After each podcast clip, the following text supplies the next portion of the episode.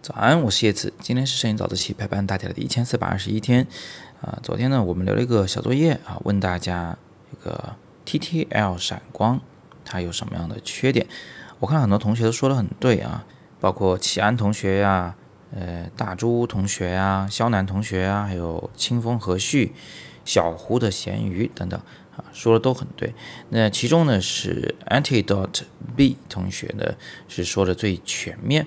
我大致上给大家读一下他的回复啊，他说 TTL 闪光它是有这样的缺陷的。第一，并不是每次测光都那么准啊，这个呢其实就跟大朱同学说的是一样的，就是你的这个被摄人物和闪光灯之间的距离呢，它一直在变，呃，而且周围的灯光，比如说舞台灯光等等的，它也在变，这个时候呢，它可能会出一些岔子。安提同学说的第二点呢是，街头摄影的时候。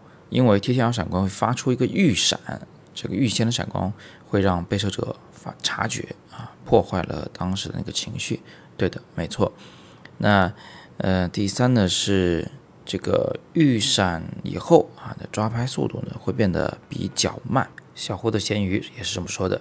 最后，启安同学他说了一个特别实在的事儿，就是 TTL 闪光呢会先看到啊一次或多次的预闪，这个预先的。高频次的闪光呢，闪了以后，总会让你的被摄对象啊觉得想眨眼，眼睛晃得有点不舒服，啊，这个时候表情呢是比较尬的。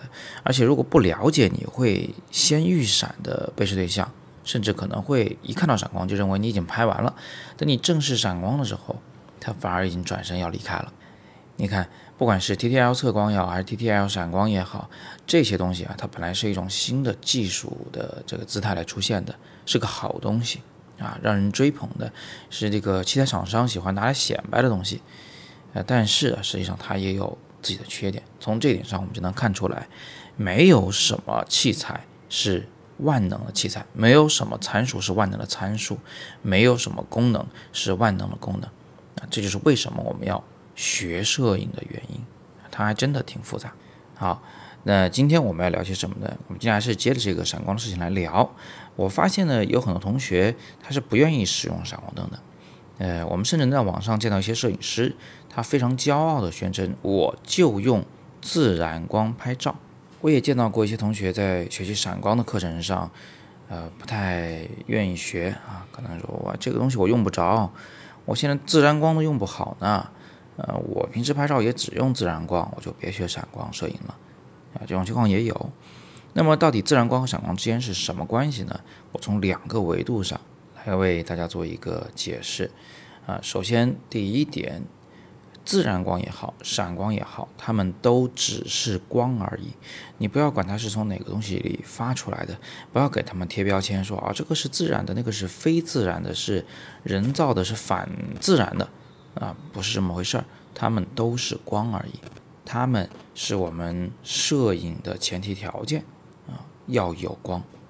第二，自然光和闪光比较起来，其实呢是闪光更容易学啊，或者说是人造光更容易学，自然光更难学。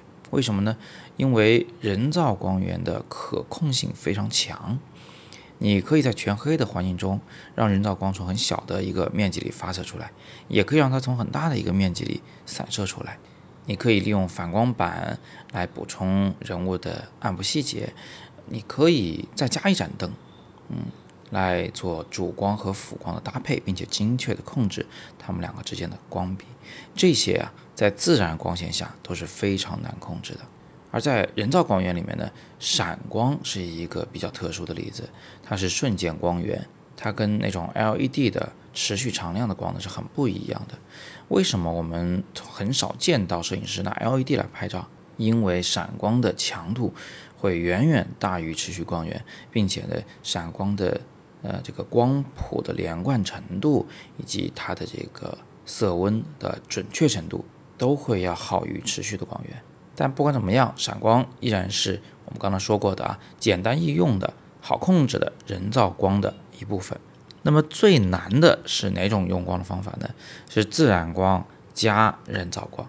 就是说这有些光是你不能控制的，有些光是你可以控制的，你要把两者同时考虑清楚。这个呢，一开始学的时候确实会有点绕。总而言之呢，那位同学说的，呃，我自然光都用不好，就别学闪光了，这个说法是不成立的。啊，正是因为自然光用不好，所以你才更应该从更简单的闪光来入手，来学习如何观察光线、控制光线。那如果我的听众们啊，你们。其中有一些人以前呢非常排斥闪光的，莫名其妙对他抱有某种成见的。我也希望你们通过今天的早自习呢，能够反思一下，想想自己是不是应该补上这一课。好，那今天我们就简单的先聊这么多。